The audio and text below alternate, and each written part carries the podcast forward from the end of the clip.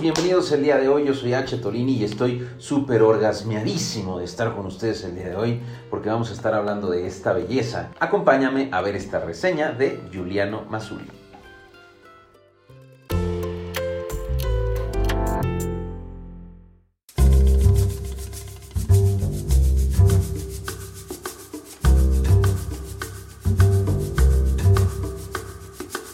Giuliano Masuli es todo menos relojero. Déjame te cuento por qué. Giuliano Masuli tiene grandes hits en términos de diseño. Uno de los más prestigiosos que tiene es el calendario de bolsillo del MoMA en Nueva York. Este calendario de bolsillo pudiera parecerte poca cosa, pero si conoces un poquito sobre diseño y sobre arte, te darás cuenta que el MoMA es uno de los lugares más ultra increíbles en los que pudieras tener ya sea alguna presentación, alguna pieza o en este caso ser el calendario oficial del MoMA. Este sistema de calendario muy particularmente se llama Stiflex y esto significa que es rígido y a la vez flexible, es una cosa muy sencilla pero a la vez es muy...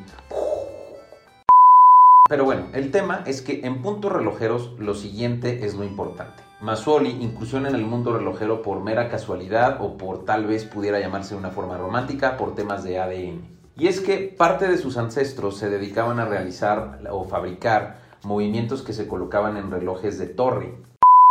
Sí, esos relojes que tú conoces o que has visto en fotografías, que son donde están en castillos o este tipo de cosas, y estamos hablando de los años de 1700, o sea, ya tiene un chorro de años. Ante esto, pues Juliano se sintió atraído sobre el tema relojero y decide que era momento de que se, se metiera a diseñar temas de relojería. Lo interesante de este estuche es que a la hora de que lo comienzas a abrir, vean esta situación, ¡pum! No te esperas la presentación, normalmente te esperarías que viniera el reloj así completamente los cojines, etcétera, pero no, lo mantiene simple y se enfoca en el concepto del manómetro. Por lo tanto, Juliano lo que decide hacer dentro de este eh, linaje relojero y durante mucho tiempo trata de buscar una inspiración para no tratar de dejarse llevar por algo que ya conozca en términos relojeros. De entrada, lo primero que llama la atención, sin lugar a dudas, es el dial color azul y este pulido absoluta y completamente reflejante del acero con el que está hecho esta caja. Aparentemente pudiera parecer un reloj completa y absolutamente inmenso, créeme, hay relojes mucho más grandes. Esta es una caja de 45 milímetros y 14 milímetros de altura la neta pareciera o se sintiera un reloj mucho más grande, pero ahora la que lo tienes en la mano no lo es. Entonces andaba un día ahí en su taller eh, de diseño y descubre que su compresor de aire, un viejo compresor de aire, tenía un manómetro.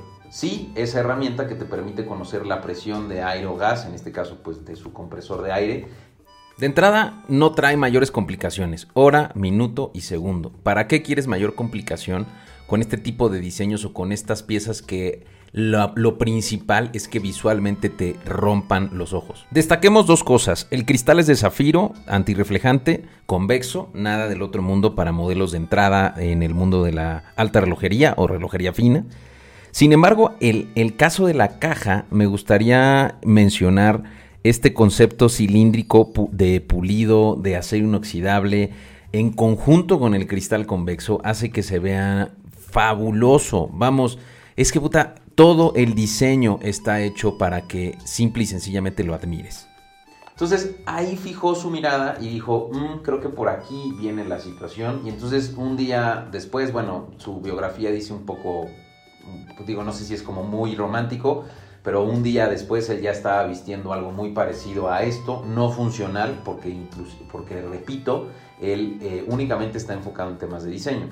Hablemos un poco sobre el movimiento. Esta pieza trae un movimiento mecánico automático suizo. Es un ETA 2824-2 de 25 joyas, 40 horas de reserva y el movimiento vive a través de 28.800 bits por hora. O sea, vamos, es un movimiento preciso que en conjunto con el diseño pues convive de forma mucho más... Eh, adecuada, sobre todo también por el valor de la pieza. Es una pieza que está cerca de los 5 mil dólares. Y fue tanta la aceptación que tuvo durante eh, algún tiempo que pues al final decidió que tenía que darle vida a esa pieza. Hablemos un poco sobre la correa. Es una correa que particularmente la, merece la pena ser mencionada. Es una pieza hecha a mano de la toscana italiana, evidentemente, particularmente con eh, piel florentina.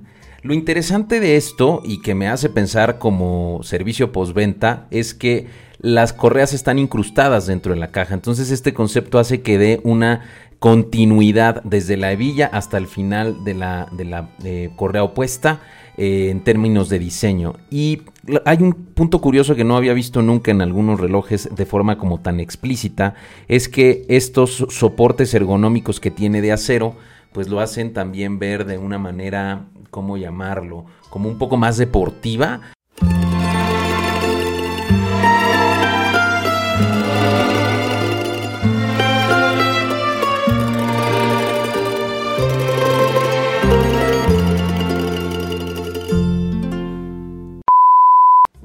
Hasta aquí el video del día de hoy. Ojalá les haya gustado. La verdad es que es una pieza que vale mucho la pena. Insisto, aléjate un poco sobre la complejidad técnica, sino que enfócate un poco más en entender lo que Juliano es lo que propone, de dónde viene y por cuál es el, y el motivo por el cual está generando estas ideas o que generó hace algunos años estas ideas. Relojeros, no olvides suscribirte, yo soy H. Tolini me dio mucho gusto que hayas estado el día de hoy. Nos vemos la siguiente semana con algún otro videito relojero. Bye bye.